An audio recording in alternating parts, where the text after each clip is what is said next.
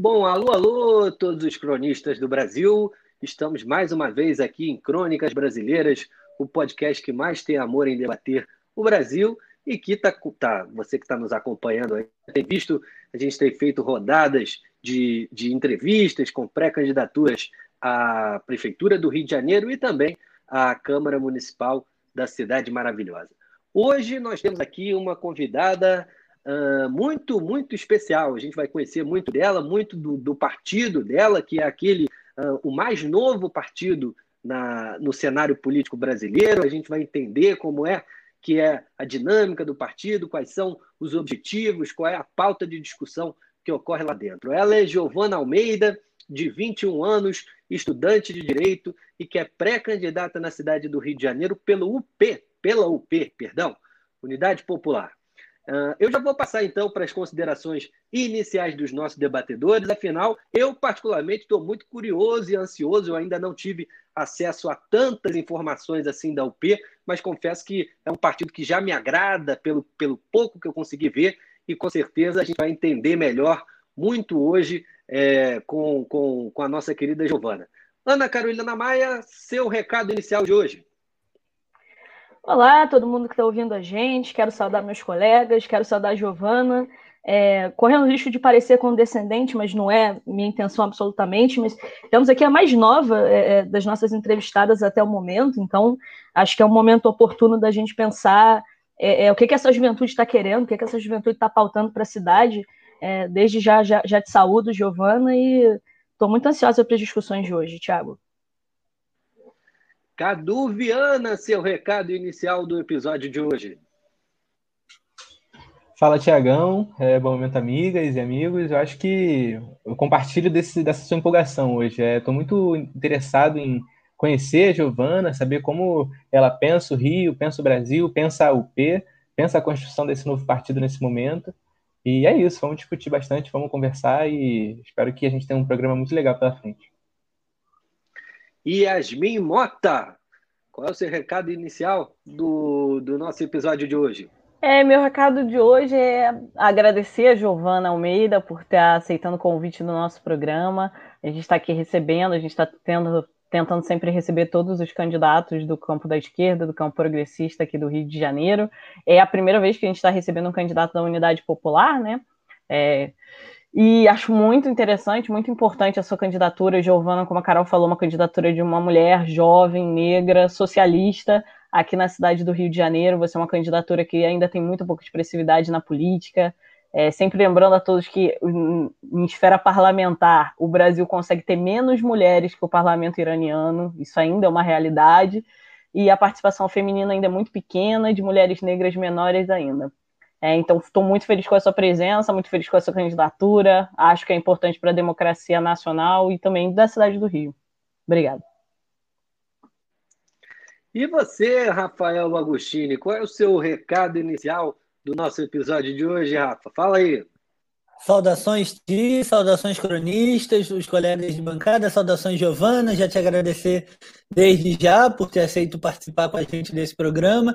Ti, eu estou muito feliz, assim, é, eu sou um muito muito dado a diálogo, é, a conhecer, a sentar à mesa, acho que a gente faz essas coisas, como eu sempre repito nesse programa, é discutindo, olhando no olho, como a gente está fazendo com a Giovana, e não dando entrevista para a Folha de São Paulo para ficar atacando um e outro. A chamada a esse momento é uma chamada de unidade. Obrigado, Giovana. Vamos discutir. Giovana, então vamos então ouvir a nossa candidata, a nossa pré-candidata a vereadora na cidade do Rio de Janeiro, Giovana Almeida, pela Unidade Popular. Giovana, se apresenta um pouquinho, fala um pouco aí da sua trajetória, da sua proposta como, como, como pré-candidata a vereadora na cidade. Tempo livre. Recado inicial da nossa Giovana Almeida. Oi, gente, boa noite. Obrigada pelo convite. Fico muito feliz de estar tendo essa oportunidade de falar um pouquinho da UP para vocês e falar também um pouco sobre a nossa pré-candidatura. Bem, meu nome é Giovana, eu moro em Realengo, na zona oeste do Rio de Janeiro, na Vila Vintém. É, tenho 21 anos, faço direito na FRJ, lá na FNB, e construo a coordenação do Movimento Negro Perifa Zumbi, e sou vice-presidenta da Unidade Popular aqui na capital do Rio, construo o diretório estadual também, né? É, aí a gente agora está nesse desafio de vir como pré-candidata vereadora aqui no Rio. A gente está lançando pela primeira vez, né, candidatos aqui no Rio. A gente tem é, três pré-candidatos, sou eu, é, muito pela questão da juventude, né? É, a UJR, que eu também construo a coordenação estadual, é, foi uma das principais, principais movimentos que construíram né, a campanha de legalização da unidade popular, que é uma juventude é, revolucionária, enfim, e que a gente é, vai utilizar também um pouco desse espaço para poder colocar um pouco uma, da nossa proposta política para a juventude. E temos também a pré-candidatura do Vinícius Benevides, que é um camelô aqui de, de, da Zona Oeste também, Santa Cruz, no Cesarão, que inclusive teve seu primeiro contato com a unidade popular nos trens, né? A gente fez nossa campanha de legalização, principalmente é, nos trens da Central, né? Dos ramais Santa Cruz, Japeri, Belfort Roxo, falando com as pessoas, fazendo agitação e recolhendo nossas fichas é, de apoio. E ele viu uma agitação dessas, que inclusive eu estava no dia, estava fazendo agitação e tal, ele gostou da UP, a gente aproximou, ele veio, se filiou, hoje constrói nosso diretório também municipal e a nossa pré-candidata. E o Raul, é, que é o servidor do IPN, é, servidor público, que também fala um pouco sobre é, nosso movimento nos sindicatos, né, dos trabalhadores, que é um movimento que está crescendo ainda, mas que é, o companheiro já tem bastante expressividade, sabe, em todas as lutas aí, constrói o CIDCEP, né, está licenciado hoje, mas enfim, é, e aí a gente está nessa missão aí, nós três, é, nessa pré-candidatura, e fico muito feliz, estou aí para responder as perguntas que vocês quiserem saber durante a nossa entrevista. Bom, Giovana, eu já vou te fazer então é, uma pergunta inicial, que é uma pergunta que eu tenho feito aí para todo mundo que tem participado, né? É, eu queria que você fizesse uma avaliação para a gente, dentro aí da sua, do, do, seu espectro político, da sua análise política, é, da gestão do prefeito Marcelo Crivella, e queria também que você nos dissesse, para que os nossos ouvintes uh, entendessem, qual é o motivo, o que motiva você, com 21 anos, uh, em um partido recém-fundado, mas um partido que com certeza tem uma, uma, uma base muito sólida, uma base bem fundamentada, uh, o que coloca você a disponibilizar seu nome uh, a, como pré-candidata a, a vereadora aqui no Rio de Janeiro? Claro. Não, primeiro, né, sobre essa questão do Crivella, eu acho que é um governo que surpreende a cada dia com tamanho e competência, né? Entre vários adjetivos que eu posso dar, eu acho que a incompetência é uma característica, porque do, desse tempo de governo, né, a gente vê que ele mudou muito, assim, né, o jeito de fazer política, o jeito de se apresentar, mas a incompetência é uma característica desde o primeiro dia de governo, né? E acho que isso é, é muito importante, porque eu acho que o desgaste do governo é principalmente esse, né? De como ele não consegue dar resposta aos problemas que a gente tem na cidade. É, inclusive produz mais problemas, né? Então, hoje, por exemplo, o caos na saúde que a gente está vivendo tem uma relação direta com a má gestão é que o Crivella faz na cidade, né? E aí, eu acho que agora, principalmente, ele tá, se aproxima mais desse campo, né? Do, do Bolsonaro, né? Desse campo do fascismo, para poder, inclusive, encobrir a incompetência que ele teve na sua gestão para as próximas eleições, né? E, inclusive, deixa tudo ainda mais é, perigoso nesse sentido. Acho que é um governo que desde sempre é, mostrou que não era uma novidade, né? Que era baseado no, nas relações que a própria direita aqui no Rio de Janeiro é, já se apresentava, né? Então, a gente já sabia que não ia ser um, um, governo que ia fazer, que ia melhorar a cidade do Rio, mas eu acho que a gente não sabia que ia ser tão ruim assim como foi, né? Então, também é um governo que se utiliza muito da própria é, plataforma, da própria estrutura é, pública, da máquina pública, para poder é, ser populista, né? Então, a gente viu essa questão dos guardiões do Crivella, a gente viu da, a questão da Márcia, né, um pouco antes, então, como que ele utiliza também é, disso para poder dar para os seus ali, né, para poder é, ter a, o seu time ali bem organizado e conseguir encobrir é, o caos né, que ele produz na saúde pública, na educação pública.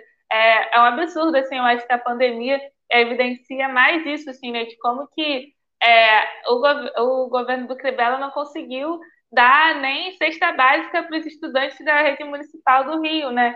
e algo que as redes de solidariedade, por exemplo, que não tem uma estrutura governamental, que não tem uma estrutura de Estado, que é, é, a ERG, por exemplo, né, que é a Associação dos Estudantes Secundaristas aqui do Rio, que eu fiz parte também quando era secundarista, distribuiu toneladas de alimentos para esses estudantes, fazendo uma ação de solidariedade junto com grêmios estudantis, ou seja, eu era adolescentes de 16 anos que sentavam, se reuniam, organizavam vaquinha e é, mapeavam os estudantes das suas escolas e de outras escolas, né, que não tinham grêmio, que estavam precisando e distribuíram toneladas e toneladas com auxílio de sindicatos e, né, de pessoas normais que se solidarizavam.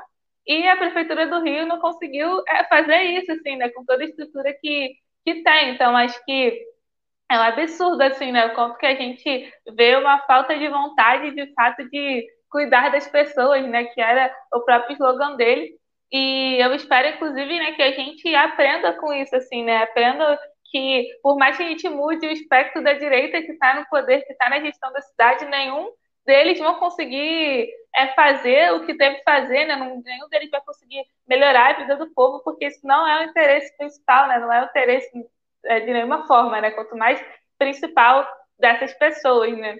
E eu acho que isso é um pouco também do que, do que me motiva, assim, né? Porque eu acho que esse, esse momento de disputa eleitoral é o momento onde as pessoas estão pensando política, querendo ou não, entendeu? Não tem jeito, não tem para onde correr. Você vai na padaria, as pessoas estão falando de política. Eu acho que nesse momento de pandemia, inclusive, um pouco menos, né? Porque os, problemas, os outros problemas eles ficam tão urgentes, tão aprofundados, que a gente está vendo que está demorando um pouco para poder virar essa chave do caos do, do, do, período eleitoral. Mas com certeza, quando começar a campanha, a gente vai ver isso mais é, evidenciado, né? E acho que esse espaço, assim, né, onde as pessoas estão falando, estão debatendo, estão se colocando, é um espaço importante para a gente poder estar tá ocupando, né? Então, a disputa eleitoral, ela, ela é quando a gente vai colocar a contradição, assim, né? Que as pessoas estão mais abertas, inclusive, para poder ouvir dessa contradição. Mas, é, gente, eu acho que é, se, se, se colocar para uma candidatura, para a política institucional e tal, não é algo fácil, né? Eu achava que era mais fácil, inclusive. Eu, estou vendo agora que é mais difícil, porque, primeiro, a gente está no Rio de Janeiro, né? É uma cidade que é muito perigosa, é uma cidade onde você ser político, ser defensor dos direitos humanos, ser de esquerda, ser socialista é perigoso, né? Então, a gente vê, por exemplo, que a única mulher negra que estava na Câmara nesse último período foi assassinada com quatro tiros e até hoje a gente não sabe é, quem matou, né, quem mandou matar. Eu fico me perguntando será que isso aconteceria se fosse um homem branco de direita que tivesse né, sido assassinado, assim, né? E eu tenho certeza que não. Então, para a gente, né, que é da favela, que é jovem, tem a mulher que é negra, que é socialista e que não vai abrir mão dessa defesa, é um negócio que é perigoso. É, para além disso, né, para você estar tá nesses espaços sem se colocar, né, sem se deixar levar pelo método e pelo estilo de política que se faz, né? Então, é, o poder político ele está muito ligado com o poder econômico, né? E as eleições funcionam assim.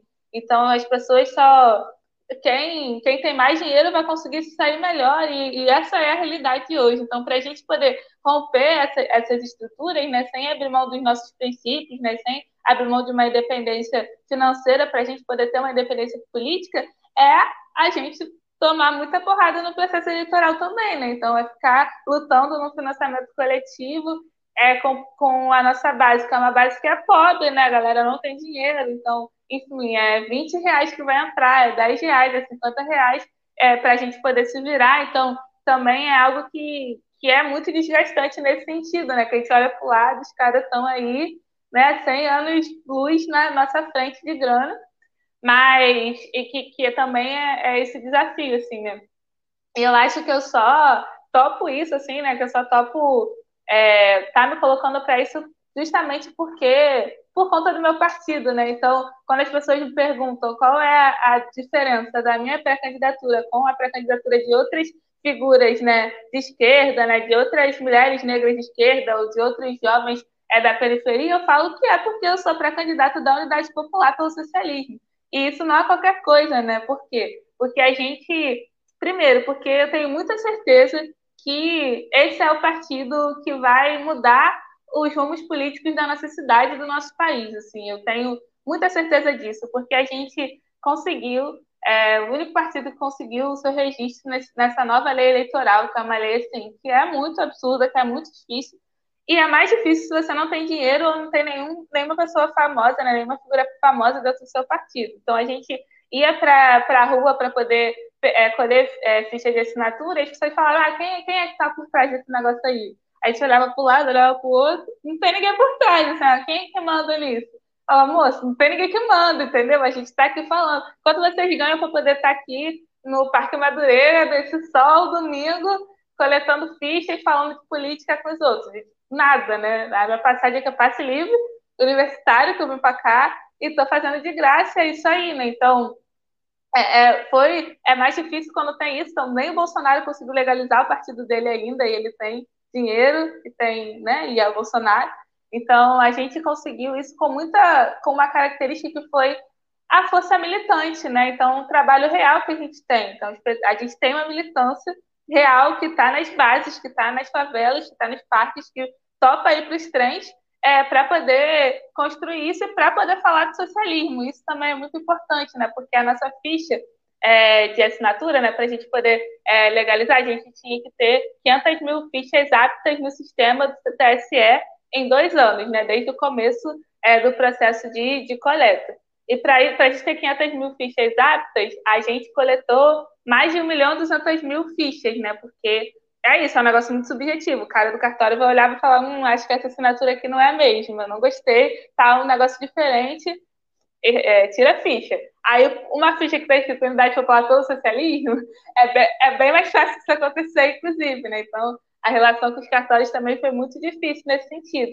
E a gente nunca escondeu isso, né? Então, se vocês forem na página da UP e ver vídeo de alguma agitação que a gente fez, a gente falava, dá licença, gente, boa tarde, meu nome é Giovana, eu estou aqui para poder falar para vocês do novo partido político de esquerda que a gente quer legalizar no Brasil, que se chama Unidade Popular pelo Socialismo. Isso em meio às eleições, inclusive, né, onde estava o caos né, vários, é, o bolsonarismo crescendo, o fascismo se colocando nessa disputa, e a gente estava lá indo para cima, assim, né, para poder legalizar o P. Então, acho que essa característica né, da força militante, da coragem é, de conseguir se colocar, faz com que eu tenha muita certeza que esse é o partido que, que eu quero estar representando, né. E para além, a gente tem um objetivo é, que é muito maior do que as eleições, né, que não se encerra nas eleições, que é que a gente quer transformar essa sociedade eu não tenho ilusão que a gente vai conseguir transformar me elegendo para vereadora. Eu acho que vai ser muito bom, que ajuda. Mas que não é isso, assim, né? Então, eu acho que o espaço institucional, né, parlamentar, ele é só mais um espaço para a gente poder ampliar, amplificar nossas denúncias, inclusive para a gente mostrar que é possível estar nesses espaços sem abrir mão dos seus princípios, né? Porque objetivamente, o registro da UP, ele é educativo, né? Ele mostra, e mostrou, inclusive, para a própria esquerda, que duvidou que a gente ia conseguir legalizar o partido, que com trabalho coletivo, com determinação, a gente consegue, com disciplina, enfim, é, com fidelidade aos nossos princípios, a gente consegue construir um negócio como um partido, né, sem depender de dinheiro de ninguém, de um real de banqueiro, é, de grande empresário, enfim, e sem abrir mão de nenhuma outra luta que a gente estava fazendo também, que os movimentos de construir europeu continuaram é nas lutas cotidianas, né, não abrimos mão, quem fazia movimento estudantil continuou fazendo movimento estudantil, quem fazia movimento de mulheres, trabalhadores, continuou fazendo, é, junto com a campanha de legalização, né, então é possível. Se a gente consegue hoje eleger algum candidato em qualquer lugar do país, mostra também que é possível a gente conseguir se eleger mesmo é, não tendo dinheiro, mesmo não, não fechando com ninguém, mesmo, enfim, garantindo a nossa independência política.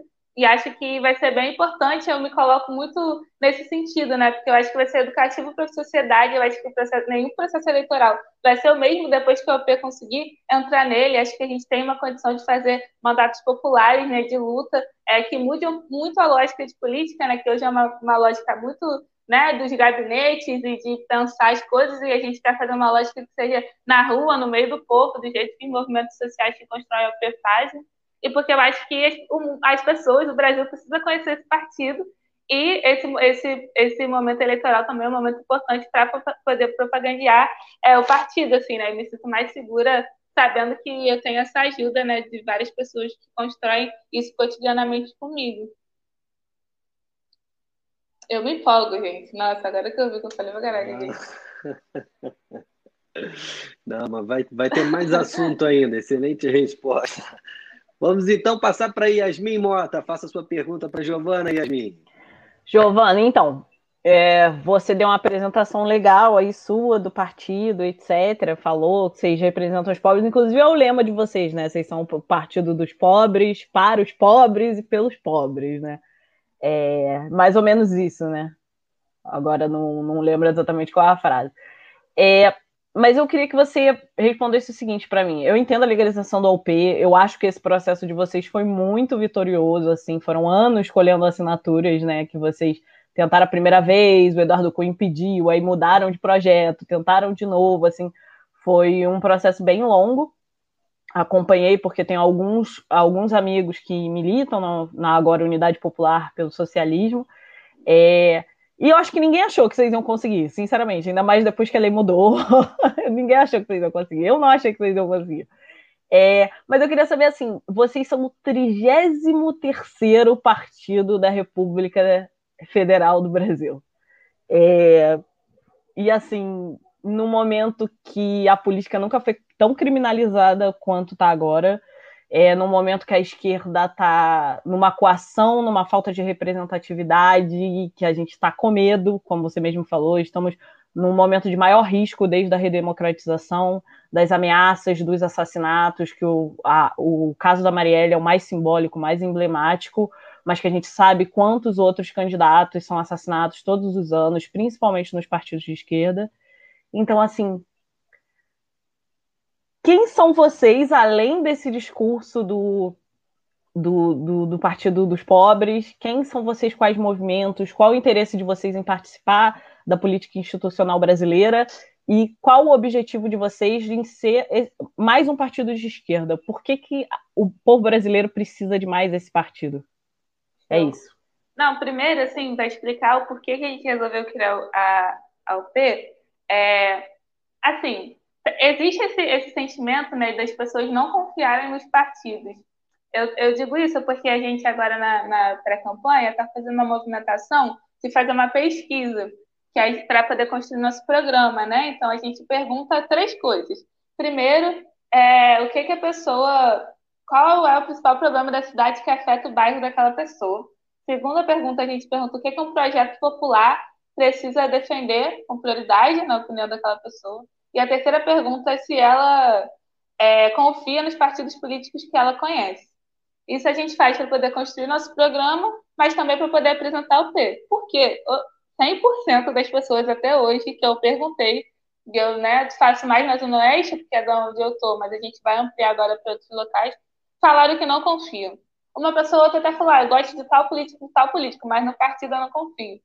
Então, é aí que a gente chega mas calma aí, eu tenho um negócio para te apresentar aqui que é diferente. E aí, enfim.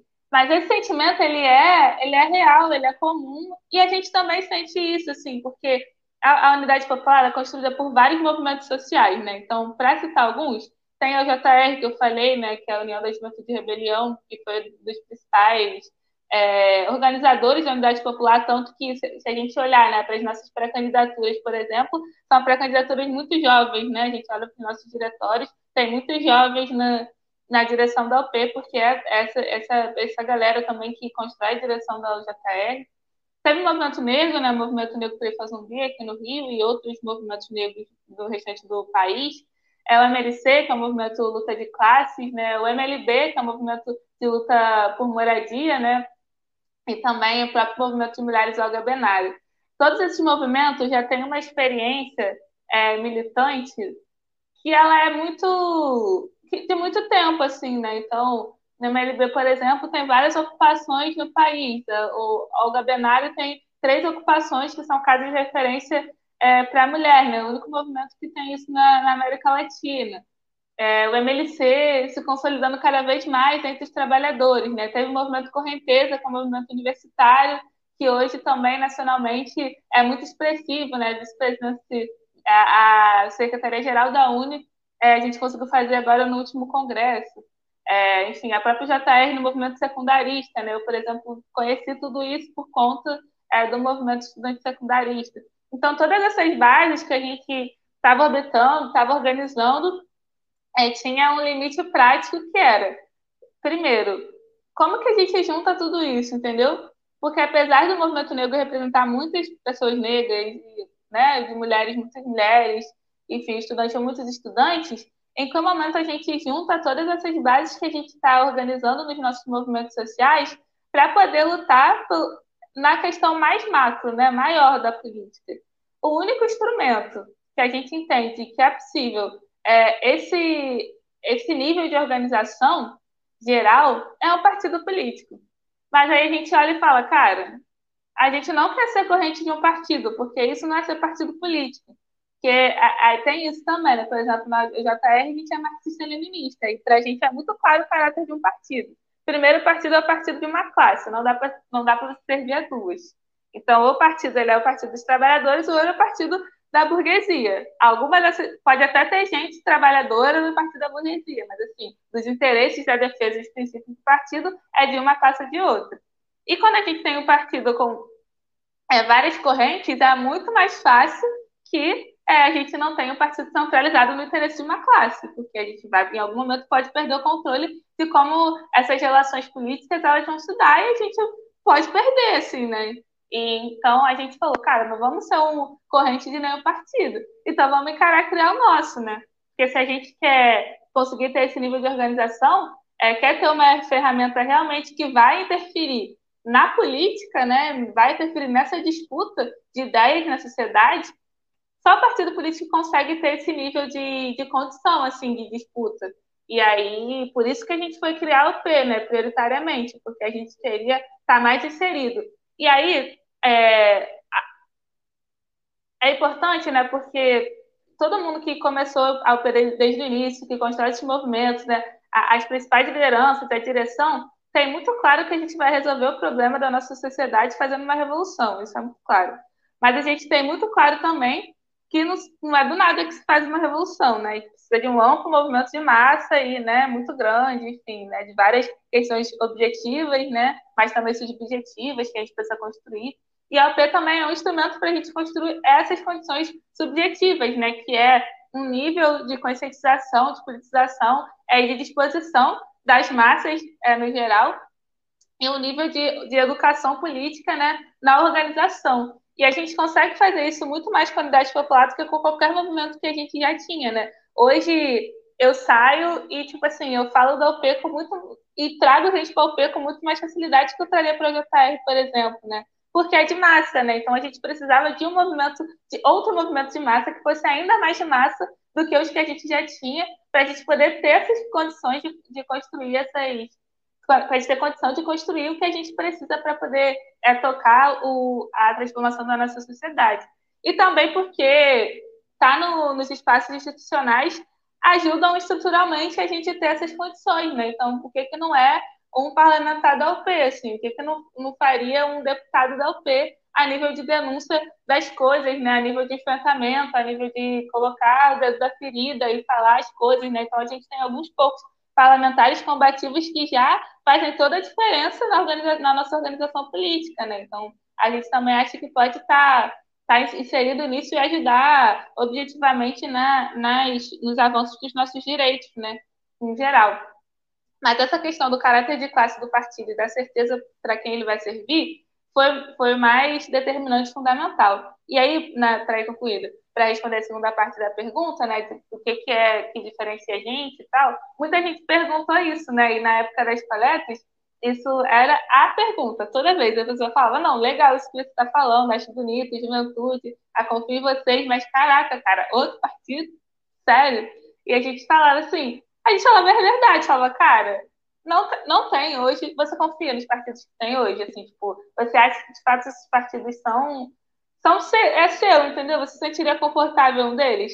A gente não se sente, a gente quer ser o partido que é diferente mesmo, assim, né? De verdade, que não é diferente só porque é novo, mas é diferente porque tem uma outra lógica política de funcionamento, assim, tem uma outra lógica de democracia, né? É, enfim, para a gente, democracia, a gente conseguir juntar as pessoas, debater e tirar uma linha única ali, né, centralizada, que vai conseguir coesionar nossa militância no país inteiro para poder defender a, as coisas que a gente defende, né? Então, é outra lógica, uma lógica diferente que a gente tem dos partidos que, estão por aí, né? Então, por exemplo, eu, a gente, eu sou pré-candidata, mas não é porque eu quero, não, só. Eu até quero agora, mas não é só porque eu quero, assim, é porque foi uma decisão coletiva do partido. Quem vai ser o nome, entendeu? Da juventude. Vamos debater, então. A gente fez vários plenários para poder debater, para ver, para entender que era melhor. Então, a conferência vai bater o martelo, né? Assim, isso foi, não foi uma decisão minha, não estou botando meu nome para o diretório do partido decidir.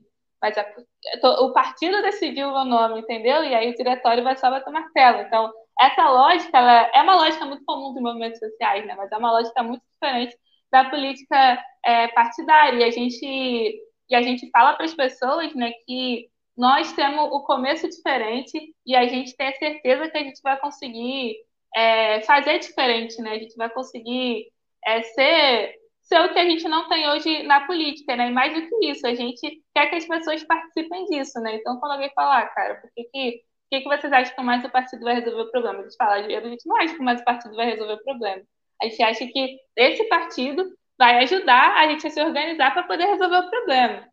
É, e acho que essa também é uma, uma perspectiva importante, né, de que a gente não se ilude com, nossa, a unidade popular vai fazer revolução no, no Brasil, assim, né, mas a unidade popular vai ajudar muito a construir as condições subjetivas para os trabalhadores e para né, os partidos de vanguarda, enfim, construírem isso. Talvez Cadu... eu tenha perdido um pouco, mas não sei. Não, que isso. Cadu Viana, faça sua pergunta para Giovana. Termo. Olha, eu queria perguntar para a Giovana, enquanto uma candidata, pensar a candidatura dela mesmo, né? Ela como uma jovem que se desloca uma, pela cidade, como a gente aqui, né? Experimenta a cidade, experimenta o município, experimenta o, o transporte público, a saúde pública, o ensino público. Queria é, saber de você mesmo quais são as suas principais pautas aí nessa primeira candidatura. Cara, os principais eixos né, da nossa, da nossa pré-candidatura é educação, juventude, é, mulheres e, e, questão racial, né? As principais coisas que a gente está pensando, está debatendo, está discutindo, está produzindo é, é, defesas sobre, né? E aí, mas assim, no geral, a nossa, a nossa o debate que a gente fez né, dentro do partido é que esse primeiro momento, essa primeira eleição, a gente vai utilizar para poder né, propagandear o partido e construir um programa popular para a cidade. Então, a gente, no final das contas, acaba assumindo muitas outras pautas porque a gente está ajudando nessa construção desse programa que a gente quer é, né, defender. Então, é isso, a gente vai, pesquisa e surge muita questão de saúde, de transporte, é, de várias outras, é, outras coisas que não são nosso eixo principal. Mas esse, esse, esses, esses quatro são os esses principais que a gente se debruça, né? Principalmente porque são os que eu acabo carregando é mais com a própria militância que eu tenho, né? Então, eu comecei a militar com 15 anos no movimento estudantil secundarista, né? No Grêmio da minha escola, da pesquisa da, da ESC, que é a Associação dos Estudantes Secundaristas daqui do Rio, e depois eu fui diretora da FENET, que é a Federação Nacional dos Estudantes em Ensino Técnico, né? Porque eu fiz escola técnica, CEFET. E aí eu sempre, sempre debati educação, né? Minha mãe é professora, minha avó é professora, minha madrinha é professora, minha tia é professora. Essa, essa, essa é a minha família, né? Então, as mulheres da minha vida, a minha família, todas é, são da educação. Então, a gente sempre pensou muito a educação e eu sempre é, tive muito essa pauta, né? Então, é mais fácil que ela seja uma das minhas pautas principais. A mesma questão, né, negritude e mulheres, né? A gente acaba, enquanto mulher negra, é, tomando essa pauta assim como uma, nossa principal, porque é uma questão de sobrevivência, né? Então, pensar como que a gente vive melhor é pensar a pauta de mulheres é, e a pauta racial, né? E eu construo, inclusive, o movimento racial com mais, com mais dedicação ainda, né? Porque é um movimento onde a gente tem espaço para muitas disputas, né? Então, pensar o que é a questão racial no Brasil e qual é a centralidade que ela tem em relação às outras coisas é uma grande disputa do movimento negro. E aí, é, enfim, eu acabo trazendo muito essa pauta também. E juventude por ser jovem, né? Então, a gente pega o, o, o, programa da UP, pega os debates que a gente faz e vê como que cada candidatura nossa consegue é, transpor é, esses debates, né? Então, é, inclusive, for, as, as pré-candidaturas foram pensadas para poder é, suprir todos esses, né? Então, o Raul, por exemplo, faz muito debate dos serviços públicos, né? Enfim, dos trabalhadores e tal. O, o Bené faz muito os eixos do trabalho informal, do direito à moradia, emprego e renda. E eu fico mais com esses outros eixos para a gente conseguir nessa eleição colocar todo o nosso programa e as nossas defesas certinho. Mas principalmente é isso. Gente, vocês são centralismo democrático mesmo, né? Tem até a divisãozinha, cada faltinho. Sério, nem foi um negócio. Acaba que é. Não vou falar que foi sem querer, mas acaba que é meio involuntário, entende? Tipo assim, foi um negócio. Quando a gente viu, falou: caraca, que irado, entendeu? Porque, tipo, não foi um negócio que a gente sentou, né, numa reunião do diretório e pensou exatamente, sabe? Mas é bom. Bacana. Ana Carolina Maia, faça sua pergunta para a Giovana. Acho que mais ou menos uma ideia do que você vai perguntar. Vamos ver. Giovana, eu queria te perguntar um pouco na esteira do que você vinha falando na tua, na tua resposta a Yasmin, né? Um pouco apresentando, se apresentando e apresentando teu partido, né? Os dois bem novos. É, ser afiliada à UP, né? Unidade Popular, um partido que só é, é, veio existir em 2019. E dessa forma eu queria discutir contigo esse tema da renovação política, né? É, é um tema quente, é um tema que tem alçado nomes novos às câmaras, né? É, é, que tem destronado caciques partidários, né? Se a gente olhar para as eleições de 2018, isso vai ser verdade. E me parece também vai ser uma força importante é, nessas eleições agora de novembro. Como é que você enxerga, Giovana, essa, essa dicotomia nova política, velha política que tem permeado o debate eleitoral é, nos últimos anos? Né? Você acha que essa dicotomia sustenta? É, e caso você ache, onde você alocaria a UP dentro dessa nova, dessa, dessa dicotomia? Cara, eu acho que, tipo assim, depende, né? Porque tem, tem a velha política e tem a nova política. Eu acho que, que isso existe. Mas a questão é que novas pessoas, novos rostos, novos partidos não necessariamente vão representar a nova política, né? Então, enfim, se o Aliança pelo Brasil for legalizado, não acho que ele representa a nova política, mas é um, pode ser um partido novo. É, e outros né, novos políticos também não representam é, a nova política necessariamente, porque é isso, assim, é, é a gente pensar o que é política. Então, qual é a característica da política que sempre existiu, né? A velha política. É isso, é o poder econômico mandando, né? Então, são as relações é, de corrupção, é a defesa das elites, né, antes da, de defender os interesses do, do povo, né, é usar do, do da política institucional para benefício próprio, né, e benefício dessa, das, das próprias elites, né, de quem domina hoje o, Estado, né, no sentido de organização, né, de Estado organização, enfim. E aí a gente pode ter novos partidos e novas pessoas que ainda estejam dentro dessa política, né? Uma política principalmente que não escuta, que não vive os problemas da cidade, os problemas das pessoas, né? Enfim, as demandas da, de quem constrói a cidade de fato.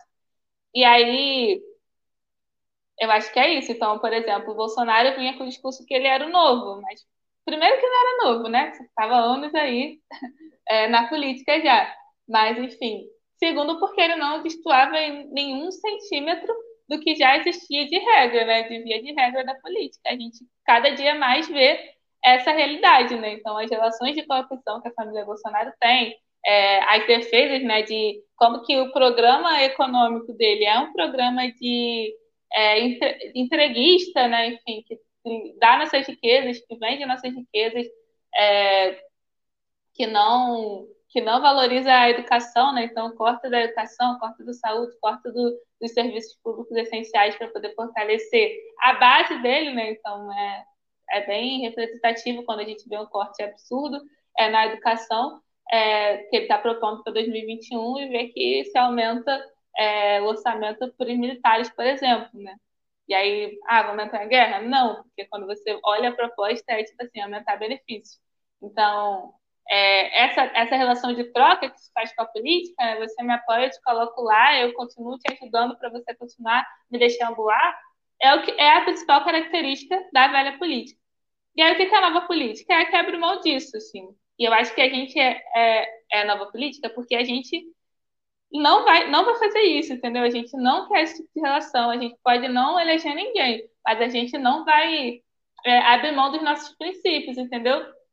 Só que a gente tem um a mais, que é a própria condição de ter legalizado a UP, porque também é muito complexo a gente conseguir, é, foi muito complexo a gente conseguir legalizar um partido sem fazer essas relações, né, sem conseguir é, uma relação econômica é, importante ou conseguir uma figura política é, importante, né?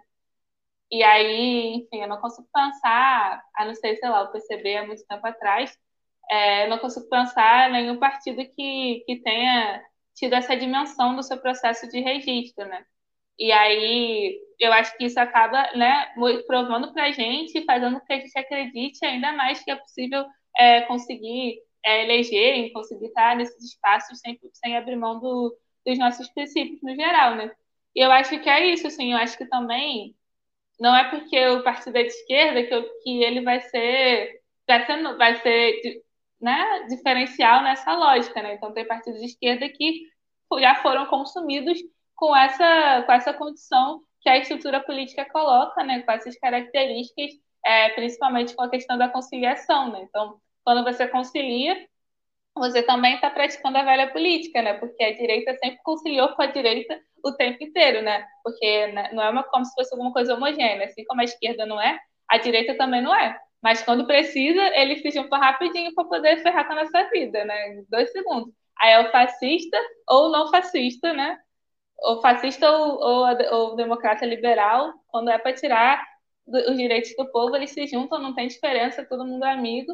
É, então, essa, essa, essa conciliação que se, que se coloca né, para a esquerda e para alguns partidos de esquerda com os partidos de direita para poder se estar nesses espaços institucionais é uma marca da velha política. Então, enfim, eu acho que você abre mão dessas características no seu fazer política, né? Você abre mão, é você trazer a lógica popular, é o que faz é isso ser novo, né? E isso que, que eu falo, assim, pô, o P não é novo só porque é novo. É, porque né, foi legalizado em dezembro, é novo porque tem uma outra lógica. É, funciona de um outro jeito, entendeu? Que é totalmente diferente desse aí. É, enfim, e que a gente não vai abrir mão de, de funcionar assim. Então, não tem essa. A gente foi muito assediado, entre aspas, né, quando a gente quando descobriu nossa que a gente se legalizou e tal, né, teve registro, porque é isso, é a novidade, né? Então não está marcado ainda, não tem escândalo de corrupção, não tem nada, ninguém faz nada. Aí vem todo mundo para poder querer legenda para, tipo assim, né, se fazer. E fala, ah, eu quero me filiar para poder abrir um diretório aqui no não sei onde, num lugar que a gente nunca foi, não tem trabalho ainda. Ou quero me filiar porque eu quero né, a legenda para poder ser vereador aqui da, da cidade e tal. Eles falam, cara, não, desculpa. Não, mas eu dou tudo aqui, eu monto o diretório, eu pago o registro, eu já tenho me organizado a minha campanha, dou o dinheiro aí, fala quanto vocês precisam. A gente fez várias conversas nesse sentido. E a gente fala, cara, não, para poder ser da OP ser filiado, você tem que concordar com esse programa aqui, tem que militar, tem que construir algum coletivo, algum núcleo de base, tem que fazer alguma coisa, entendeu? É, tem que ter uma, militância real. Então, né, e, e era difícil, porque a gente estava batendo cabeça para poder registrar os nossos diretórios, porque é uma grana, né, fazer isso, e a gente, grana a gente não tem, então, é, inclusive a gente não tem, a gente tem um trabalho muito maior do que está representado nas nossas pré-candidaturas aqui no estado do Rio, né? Mas a gente não vai conseguir lançar um monte, porque né, barreira financeira para poder fazer os diretórios, para poder organizar as campanhas e tal. Então, mas tudo bem, entendeu? A gente vai do jeito que precisa ser. Então, acho que é um pouco disso, assim. Para ser novidade, para ser diferente, você precisa estar muito disposto a ser. Porque quando você coloca, você coloca para disputar esse espaço político, assim, ou, é, normalmente as pessoas já, já se iludem, já ficam doidas e já querem muito isso porque querem a máquina. Para você ter, ter, a máquina sem, sem abrir mão dos seus princípios, você tem que, nossa, tá muito ideologicamente fortalecido assim naquilo, né? E eu acho que é um, e que e o nosso ideológico ele só é fortalecido na construção, na militância cotidiana, coletiva, popular. E por isso que todo mundo precisa estar num, né, algum organismo fazendo alguma coisa de militância é, para poder estar na, na direção, para poder estar na, nos cargos né, e ser para candidato da UP, por exemplo. É, mas, enfim, acho que é um pouco disso. Assim, né? Temos que desmascarar esse, esse negócio de que é, o novo que tem as mesmas práticas é novo, entendeu? Não é novo coisa nenhuma, né? Então, é, faz parte do, do que está no poder desde sempre. Rafael Agostini, fala aí, Rafa. Eu estou ansioso para sua pergunta, hein? Quero ver. Hoje eu quero ver. Vamos lá, vamos lá. É, antes da, da, minha pergunta, bom, eu queria congratular a, a Giovana. Gostei muito do que ela falou até agora. Acho que é, a, a, disposição moral, inclusive, para além da, da, disposição do cotidiano de construir um partido, é, é, com uma menina tão jovem, a gente vê um monte de cacique partidário aí que muda de cacique, muda de partido igual muda de roupa, vem de partidos de, que foram partidos de apoio à ditadura até partidos trabalhistas, é, e vocês olharam para o espectro partidário, não é o tipo de comportamento que eu teria, eu escolhi meu partido há muito tempo, mas acho muito bom que, bom, já que nenhum partido sirva vocês, que vocês montaram um partido diferente ao invés de ficar pula de um para o outro. E, esse, e aí, cada vez que troca de partido, o partido que saiu é horrível e o partido para qual está indo é muito bom. Então, parabéns pela iniciativa de criarem um partido com a cara de vocês. É, minha pergunta vai um pouco é, nessa direção também, né? A gente tem acompanhado na América Latina, não é um fenômeno brasileiro, que as lideranças populares que têm voto têm sido, têm sido perseguidas pelo sistema judicial. Isso tem acontecido na Bolívia, na Argentina, no Equador, aqui no Brasil mesmo. E de outro lado, você tem uma parcela de pessoas que se dizem de esquerda e que ali lambem 10, 11% dos votos há 20, 30 anos e não conseguem muito é, é sair dessa, dessa margem de votos se a gente está pensando no executivo. É, eu sei que vocês já fizeram na sua fala, inclusive, você dá destaque para isso, é, esse número de assinaturas, que é, uma, é um número muito expressivo de assinatura, mas como é que a gente rompe um problema da esquerda, que é esse problema que eu estou é, costurando aqui na apresentação, né, que é um problema latino-americano, de que um lado é uma esquerda que não tem voto, do outro lado, a esquerda que tem voto sendo perseguida é, pelo sistema judicial. Como é que a gente faz, ou, e quais são as suas ideias, as ideias do seu partido, é, para a partir da eleição de 20 é, terem é, voto das massas de verdade? E aí é, isso, claro que um milhão é, de assinaturas, um milhão e duzentos é muito significativo, mas se a gente falando uma eleição do Rio majoritária, por exemplo, a gente estaria falando de milhões de votos, muito mais do que vocês conseguiram nacionalmente. Como é que fala então, com o então, povo, Giovanni? Eu acho que, primeiro, né, a gente é, é porque é muito diferente. E a gente está experimentando também, né? Apesar de ter aí anos de movimentos serianos de prática militante, não tinha anos de prática né, eleitoral e essas coisas. E é totalmente diferente. Estamos aprendendo aí que é totalmente diferente nesse momento. Então, é um pouco da gente estar tá experimentando e vendo qual é também nessa eleição, assim, para poder tirar alguma coisa disso e se preparar melhor para as próximas. Mas, assim, eu acho que falar com o povo é um negócio que a gente sabe, porque é o que a gente faz, né? né? Na verdade, no final das contas. Então, é... e o que as pessoas querem é, é ser ouvida também, entendeu? Então, tipo, é isso, assim, às vezes a gente encara o político como um, um ser ali iluminador do negócio, e na realidade não é isso, assim, né? Porque a gente não, não fala que a gente vai levar nossa linha política para as pessoas, né? A gente fala que a gente vai construir nossa linha política com as pessoas. Isso é uma verdade, porque a gente, toda análise de conjuntura que a gente faz, toda né, resolução de alguma coisa, opinião de alguma coisa que a gente vai construir, ela é um processo de síntese não só das nossas questões teóricas, mas também das, da prática que a gente está vivendo, está sentindo ali é, com essa massa, né? Então, quanto mais orgânico você está nos movimentos populares, melhor, mais acertada vai ser a sua análise é, conjuntural, com toda certeza, porque você vai estar tá entendendo ali os anseios e as movimentações é, que a sociedade está fazendo. Agora, eu acho que a gente precisa é, apresentar, assim, né, a possibilidade de enfrentar as estruturas. Porque eu acho que o que acontece também, aí eu acho que é mais uma opinião do que é, necessariamente uma alguma opinião do partido, assim, né? Mas eu acho que o que acontece muito também é que as pessoas estão é, desacreditadas, né? Então é isso, tipo assim, existe uma esquerda que está há muito tempo tentando alguma coisa e não consegue pelos entraves, né, que a gente já conversou aqui, né? Tipo, objetivos, né? As limitações de, de grana, não só de grana, mas também aí tem isso, assim, né? Tem uma limitação de grana, mas tem uma limitação também de tipo como que você chega nas pessoas, né? Como você fala com as pessoas e tal. É, eu acho que a gente tem essa limitação de grana, mas eu acho que a nossa limitação de falar com as pessoas é um pouco menor, a não ser quando esbarra na própria questão de grana. Mas que, né, é, acaba sendo uma coisa é, leva a outra.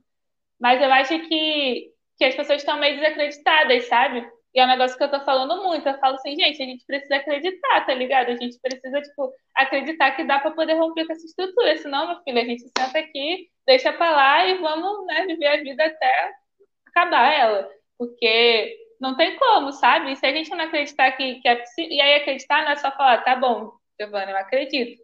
Mas é se colocar para fazer, né? Então, pô, a galera de esquerda faz financiamento coletivo. Isso tem que ser um esforço importante de todo mundo que, olha, acredita, acha maneiro, de, tipo, não só ajudar, mas divulgar pra caraca para poder construir, porque é assim, como é que eu vou, de onde eu vou tirar panfleto, entendeu? Não, não vou tirar de lugar nenhum, vou tirar de, dessa vaquinha aí. Então, tipo assim, eu vou chegar em mais gente é, se eu conseguir mais apoio, né? Eu acho que isso é um exemplo é, é, prático e bobo para dizer que eu acho que as pessoas que a gente precisa falar com as pessoas, né? E dizer que elas precisam acreditar mais, assim, que elas precisam se colocar para romper essa estrutura, porque eu acho que eu tenho certeza que ninguém está satisfeito com a política do jeito que ela está. Se tratando de Rio de Janeiro, essa certeza ela, ela é multiplicada em mil, porque é impossível, tá tudo uma bosta todo, todo mundo bota qualquer aspecto da direita ali, ninguém consegue fazer um negócio um pouquinho menos pior. É, mas ainda assim as pessoas olham e falam, cara, e aí, o que, que eu vou fazer, entendeu? É, não tem como, esses, maneira que isso, as, as ideias desses caras, mas tipo assim, onde eles vão chegar e tal. E se a gente não, não acreditar e não se colocar muito para fazer, a gente vai ficar refém disso, porque, aí falando num, negócio mais macro, né? É para isso que a estrutura de, de Estado burguês serve né? Para poder construir uma linha de dominação que faça com que a gente não se solte das correntes que prendem a gente na vida que a gente tem. E aí isso é desde produção cultural, né? Desde comunicação, é, até as coisas mais práticas, do judiciário, enfim, todas as estruturas e instituições desse Estado refletem essa lógica para que a gente não consiga desenvolver uma outra. E aí, para a gente romper com isso, com essas estruturas, é muito difícil. Mas se a gente não acreditar que é possível, vai ser cada vez mais difícil, né? Então, eu acho que a gente falar que pode romper com elas é o principal. E aí, tipo assim, só falar também não adianta muito, né? Porque se alguém só chegar para mim e falar, ah, Giovana, se alguém chegasse para mim, ah, Giovana, dá para romper com essa estrutura? Eu ia falar, tá, legal, vou continuar aqui, porque um dia a gente chega lá. Mas a gente precisa provar que é possível. E aí, como é que a gente faz isso? Com os movimentos populares. Porque eu só acreditei que era possível romper as estruturas maiores da sociedade quando eu me organizei na minha escola e consegui várias melhorias por conta do, da organização dos estudantes lá, né? Então, tipo assim, eu lembro, isso é muito característico para mim. Eu lembro que a primeira vez que eu falei assim, pô, é legal esse negócio de militar, é, é um negócio bem bobo, de adolescente. Eu tinha 15 anos, estava lá construindo Grêmio, e aí iam tirar a tia da cantina da, da porta da escola, sabe com essas barraquinhas que ficam? E aí alguém anunciou, a prefeitura ia tirar, a gente fez uma super mobilização, todo mundo passando em sala igual os loucos, saiu a escola inteira, ficamos acampados três dias é, na, em volta da barquinha da tia, do lanche, e a prefeitura desistiu. Toda vez que eles iam lá tirar, a gente ia lá e acampava e ficava, é, e não tirava. E eu, eu terminei meus quatro anos de sete e a tia da comida estava lá até o dia que eu saí, assim, né? Tá lá até hoje. E aí a gente acha que isso é bobo, mas a gente para e pensa, cara, Mano, só deu para poder fazer isso porque a gente teve uma organização, um trabalho coletivo, uma dedicação para poder fazer e a gente consegue avançar nas pequenas coisas, né? Então, só uma prova que a organização popular ela dá certo e aí isso vai se estendendo ao, ao macro, né? Então, uma conquista importante que eu acho que eu tive também foi a questão do passe livre intermunicipal. Nossa, mas eu quase dormia na LERJ. Passava, todo dia tinha ato do passe livre na LERJ. Eu passei um milhão de escola, era um monte de ato, cada ato escola diferente, não, não, não, para a gente poder é, aprovar o passe livre e o passe livre do técnico subsequente, né? Que hoje, que era uma galera né, que trabalhava, estudava e não tinha passe livre. É, e para mim aquilo foi incrível também. Eu falei, porra, dá, dá para fazer, entendeu? Dá para dá ir certo. E aí essas coisas elas vão se colocando num macro, né? É possível a gente fazer. Vai ser mais difícil do que a tia da cantina sair da, não sair da escola e aprovar o passe livre. Mas assim, é porque também vai precisar de muito mais gente, de muito mais organização, de muito mais tempo, de muito mais coisa. Mas é uma prova, entendeu? Então acho que as pessoas precisam dessa prova. Então, quando a gente constrói uma ocupação urbana, Todo mundo que construiu essa ocupação, meu, meu irmão, que mora lá, que faz essa unidade de ocupação, que divide as coisas, que divide tarefa, elas têm a prova que o, que o, que o trabalho coletivo e que o poder popular lhe dá certo, né? Quando você constrói uma entidade verdadeiramente democrática e tal, né, estudantil, ou sei lá o quê, ou movimento de mulheres que, que faz casa de referência, ou movimento negro que constrói é, rede de solidariedade no estado inteiro, é, você tem prova que o poder popular dá certo. E a gente precisa cada vez mais provar isso para as pessoas. Por isso que eu acho que não é só você ter um partido, não, não é só você ter uma boa oratória, não é só você ter dinheiro. É, enfim, ou, ser, ou ter muitos seguidores na rede social. É você ter uma base de trabalho popular para poder fazer essa conquista, né? E eu acho que é possível, né? Tanto que eu estou aqui fazendo nisso. Eu acho que daqui a alguns anos, com a unidade popular, isso fica ainda mais fácil da gente fazer, porque o nosso potencial é de organização, né, de trabalho e de estar nos locais, nas favelas, nas comunidades, ele é muito maior. É, e por isso que a gente criou a UP também, né? Eu acho que essa tem que ser a estratégia da esquerda, porque ou é ou a gente confia no, no trabalho popular e faz as pessoas acreditarem que, que a gente pode romper essas estruturas, ou a gente vai ter que se aliar com o que já está na estrutura. E aí a gente não é mais de esquerda, né? A gente perde esse, esse caráter. Bom, não sei se eu consegui é, responder é... muito bem essa pergunta. Às vezes eu tenho a sensação que eu respondo qualquer outra coisa menos que vocês perguntaram. Não, pelo contrário, pelo contrário. Acho que todos nós é, nos, nos surpreendemos de uma maneira muito positiva. Eu, pelo menos, falo por mim. É uma jovem de 21 anos com um debate muito qualificado, com um debate uh, muito bem fundamentado. Dá para ver a sua formação política, dá para ver uh, que você, de fato, tem um compromisso partidário e um compromisso social, né? muito, muito relevante. E com certeza os nossos ouvintes vão admirar, vão, vão também criar aí o seu juízo de valor. Vamos passar então para as nossas considerações finais, depois a gente pede para a própria Giovana fazer as considerações finais dela, mas eu já adianto logo que de mim, da minha parte, eu adorei, acho, acho que foi surpreendente, o, o, o nível dela realmente é muito alto. Você concorda comigo, Yasmin? Quais, quais são suas considerações finais de hoje? É, não estou tão surpresa, na verdade. É, a gente já está aqui nesse trabalho há algumas semanas que a gente começou na quarentena, né? Já tem uns quatro meses lá, né, gente? É, que a gente decidiu discutir política aqui, cada um de um partido diferente e a gente decidiu fazer esse especial para as eleições de candidatos de vários grupos diferentes. E aí eu queria muito conseguir chamar um candidato da UP, porque eu sei que vocês ainda são pouco conhecidos por muita gente, porque são um partido super recém-criado, é, e vocês são um movimento de base mesmo, que está em movimento de bairro, movimento secundarista, e que precisam dessa divulgação mesmo e porque eu acho que muita gente vai gostar desse trabalho que vocês fazem. Assim, não é meu partido, é, eu tenho várias discordâncias com a unidade popular, mas com certeza acho que vocês são uma peça muito importante da democracia, assim, com toda certeza. É, e pedi uma indicação ao Rafa, ao Rafael Almeida, da história da UFRJ, de um dos candidatos que vocês viriam nessa eleição, e ele mandou seu nome. E, então eu já esperava que fosse uma pessoa super bem preparada, conheço o trabalho de vocês. Fiquei muito feliz de você aceitar tão rápido, vir, de você se dê seu tempo, porque eu sei que vocês têm uma agenda super lotada sempre, né? Vocês têm mais tarefas do que, do que deveriam, inclusive, né? A quantidade de tarefas que cada um dos militantes de vocês pega é muito grande, assim. É, porque eu militei com, com, alguns de vocês, inclusive com o Gabriel, que agora é secretário-geral da Uni lá no IFIX. É, então, assim, muito obrigado, agradeço a presença, acho que o programa ficou ótimo e que muita gente vai gostar de conhecer o trabalho de vocês. Se não for nessa eleição, acho que na próxima vocês conseguem eleger alguém aqui pelo Rio. Ana Carolina Maia, seu recado final de hoje. Giovana, quero te parabenizar muito, assim, estou é, muito feliz também com, com o teu debate, com as questões que você trouxe, acho notável a tua movimentação, a movimentação do teu partido, quero te parabenizar por isso, quer dizer, é, criar um partido no meio de uma temporada de caça aos políticos, né, que vem se consolidando uh, nos últimos anos não é fácil, vocês corajosamente fizeram isso, entrar institucionalmente para a política nesse momento não é fácil, vocês, de novo, corajosamente fizeram isso, é, ter um partido de esquerda, socialista, vermelho, também não é fácil, e vocês estão fazendo isso também muito corajosamente. É, já te parabenizo de brate pronto. É, gostei muito da tua defesa é, dos partidos como instituição, é, acho uma visão muito madura e uma, e uma visão da qual compartilho. É, gosto também de, ao mesmo tempo que você faz essa discussão mais abstrata sobre o que são os partidos, também é capaz de fazer uma discussão muito próxima da, da, da realidade concreta das pessoas. Então, você fala de questões muito reais, fala da tua mobilização com a tia da cantina, fala em povo, em renda, em trabalho.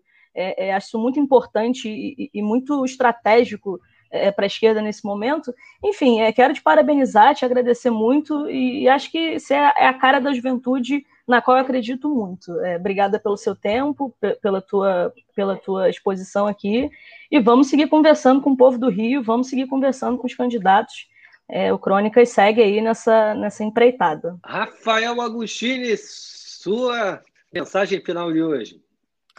É, Tia, eu queria dizer que eu estou muito feliz é, para além de positivamente surpreso também pela, é, é, pela forma com que você é, faz a cadência do seu pensamento, mas principalmente porque, bom, a gente está com você aqui exatamente é, há uma hora e dois minutos. É, você apresentou as suas ideias e para isso não precisou cair na retórica barata, que parte da esquerda é, tem tentado adotar, não atacou ninguém, não se encheu de ódio, não se ressentiu, apresentou seu projeto sem desqualificar ninguém que está tá aí na, na estrada há muito tempo, com todas as suas contradições. Acho que é isso que a esquerda precisa fazer precisa deixar o ressentimento no divã e discutir olhando no olho, fraternalmente, para a gente construir um projeto, porque afinal a gente tá todo, estamos todos do mesmo lado, pelo menos o campo da esquerda ou de quem verdadeiramente é de esquerda. De novo, muito obrigado é, pelo seu tempo, pela forma gentil com que você expôs é, cada um dos seus pensamentos. Acho que a sua candidatura vai contribuir muito para a cidade do Rio de Janeiro. Parabéns, obrigado e abraço aos cronistas. Ah, isso aí, sem dúvida. Eu acho que se fica uma lição de hoje é que não necessariamente maturidade, seja ela política ou não, tem a ver com idade, né? Idade do registro, idade da, da carteira de identidade. 21 Nem idade aí. política, né, Ti? Porque tem muita dúvida. gente aí candidato há 30 anos Sem que parece dúvida. garoto de 5. Perfeito. E gente também de 30 que, enfim, faz um debate tão raso, tão udernista que nem vale a pena entrar. Cadu Viana, seu recado final de hoje. Olha, o Rafa me deu a deixa que eu precisava, assim, porque eu acho que. Primeiro, agradecer a, a Giovana aqui, a presença dela, e agradecer a postura dela de colocar o, de, o, colocar o nome dela à disposição da cidade, sabe? Eu acho que isso é muito importante. E me referindo a essa deixa do Rafa, eu acho que ela representa o que a gente precisa, que é diálogo com a base e renovação que é o que está faltando um pouquinho na esquerda carioca, na esquerda brasileira, entender esses processos, entender as dinâmicas, é, não é, vou fazer aqui a, a, a, o espeto, mas não colocar o nome, por exemplo, da Benedita nessa candidatura agora, nessas eleições, nessa conjuntura, com isso tudo que está acontecendo, respeitar o nome dessa mulher, respeitar a história dessa mulher, entender o momento, fazer a leitura é, não correta, né? Porque afinal de contas ninguém é dono da verdade, mas uma, uma, uma, uma leitura que se adapte a 2020. Então, é, eu estou muito feliz de ter é, escutado a Giovana, ter tido essa oportunidade. Espero que nossos ouvintes também é, curtam essa, essa uma hora de conversa. E a gente tem muita coisa para discutir daqui para frente. Espero que a Giovana é, tenha bastante sucesso nessa candidatura e nas próximas, e seu partido também, que isso é muito importante, assim como a Yasmin ressaltou, assim como a Carol ressaltou. Estou muito satisfeito. E agora um recado final da nossa convidada de hoje. Com certeza foi, foi um episódio muito bacana. Queria que você se despedisse, que você desse o um recado final aí para os nossos ouvintes, Giovana, que com certeza acho que a maior lição que você nos deu é com certeza essa uh, o, o, grande projeto aí do seu partido, que é a questão de mobilização de massas, mobilização do verdadeiro trabalhador. Seu recado final, Giovana. Show, gente, eu achei incrível, adorei a ideia de vocês, o podcast de vocês, dei uma olhadinha antes, né, e achei muito da hora. É, fico muito feliz pelo convite, né, de novo, muito obrigada, assim, a gente está nesse momento muito de, tipo assim, apresentar mesmo ao P e falar que a gente existe, que estamos aí também como mais uma alternativa, né, à, à política que a gente tem, que a gente não acha que é o que é melhor para a gente, né? Enfim, mas, eu, mas é isso, assim, a gente também está se colocando como mais uma frente de construção e fortalecimento da nossa democracia, principalmente nesse momento que a gente vive, né? Então, estou falando isso porque o Rafa traz um pouco disso, né? E a gente acha que, que a esquerda hoje precisa ser isso, né? Precisa ser esse campo é, do combate ao fascismo que está se estendendo no nosso país e a gente só vai conseguir isso com unidade, né? Então, é, é uma questão que a gente bate muito na tecla também de, desse comprometimento com a unidade, com a unidade é, popular, que é uma unidade de fato, não é para qualquer um, né? Não dá para fazer unidade com golpista, essas coisas, mas assim, com a esquerda que está minimamente comprometida é, com isso, assim, né? Com o desenvolvimento é, com a democracia. E por isso que a gente vai se colocar, inclusive, né, nesse momento da prefeitura e tal, apesar de ter, ser incrível se a gente conseguisse lançar um candidato nosso né, para a prefeitura, o que não seria, a, a termos de propaganda, o nosso comprometimento principal é fortalecer essa unidade para a gente poder conseguir avançar aqui no Rio de Janeiro, né? Então, a gente tem muito isso também na, na nossa linha, porque a gente acha que é uma avaliação política que você é, fazer agora. E aí, acho que para me despedir, assim, querer dizer que foi muito, que foi muito bom o debate, acho que a gente tem muita coisa ainda para mostrar, muita coisa para desenvolver. A gente também está aprendendo muito com esse processo eleitoral também, né? E, enfim, e com esse processo de diálogo com as pessoas de uma maneira diferente, né? É, tendo que convencer num instrumento que é o voto é, e não com essa prova, né? Que eu já tinha falado antes, né? Que é o que a gente faz mais, né? Então também é um processo de reeducação política que está sendo importante para a gente, é, que a gente aprende também, inclusive com com outros partidos de esquerda e tal.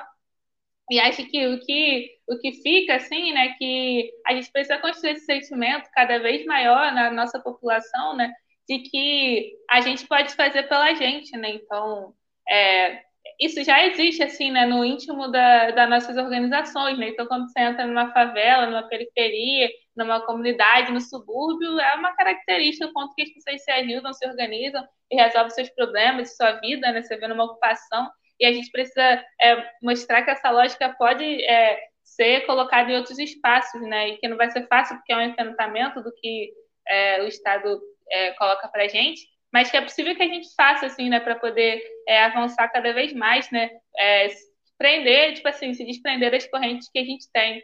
E acho que, inclusive, para um debate mais subjetivo, né, enquanto mais jovem mulher negra da Zona Oeste, assim, é, isso é um desafio para mim também.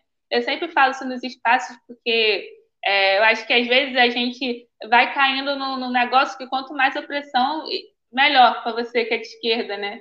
E eu não acho que isso é verdade, eu acho que isso dificulta ainda mais assim o nosso espaço político. É muito difícil para a gente, que é mulher negra, que né, sofre racismo e sempre sofreu, principalmente quem sofreu na infância, conseguir fazer isso que eu tô falando aqui, de uma hora, uma hora e dez falando, né? Porque a gente sempre acha que nossas palavras elas não vão ser bem-vindas, ou que a gente não está preparado o suficiente, ou que, né, enfim, qualquer coisa. E essas questões é, subjetivas também se colocam cada vez mais evidentes nesse momento eleitoral.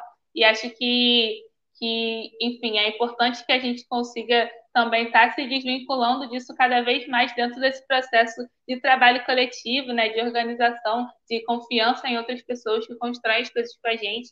Eu acho que a nossa pré-candidatura tem muito esse caráter, assim, né, não porque, porque tá, é o meu nome que está encabeçando, mas porque é, a juventude ela traz um pouco disso também, né, de se desafiar, dessa disposição, de querer ir para cima. É, e acho que o nosso projeto é um pouco é um pouco esse, assim, né?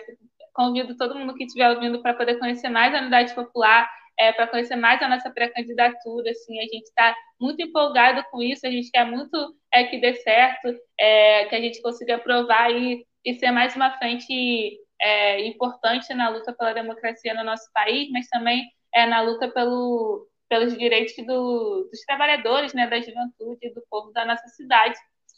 E é isso, estou na disposição. Quanto mais espaços tiverem e quiserem chamar, a gente está aí para poder falar aí do poder popular do socialismo. Não, com certeza, com certeza. Se, especialmente se, se a sua trajetória aí for bem sucedida, né, do ponto de vista eleitoral, se você conseguir chegar a uma cadeira da Câmara de Vereadores, com certeza vai ser um prazer conversar com você de novo, acompanhar seu mandato e, e, e dialogar, enfim, afinal, é essa nossa, esse o nosso objetivo, é essa nossa maior intenção. Bom, gente, nós chegamos ao final, nós foi um episódio muito bacana, muito interessante. Espero que vocês tenham gostado, espero que vocês estejam ouvindo agora até o final. E até o próximo episódio. A nossa vinheta final vai tocar agora. E vocês sabem, Crônicas Brasileiras está sempre disponível para esse debate. Um forte abraço. Tchau, tchau, gente.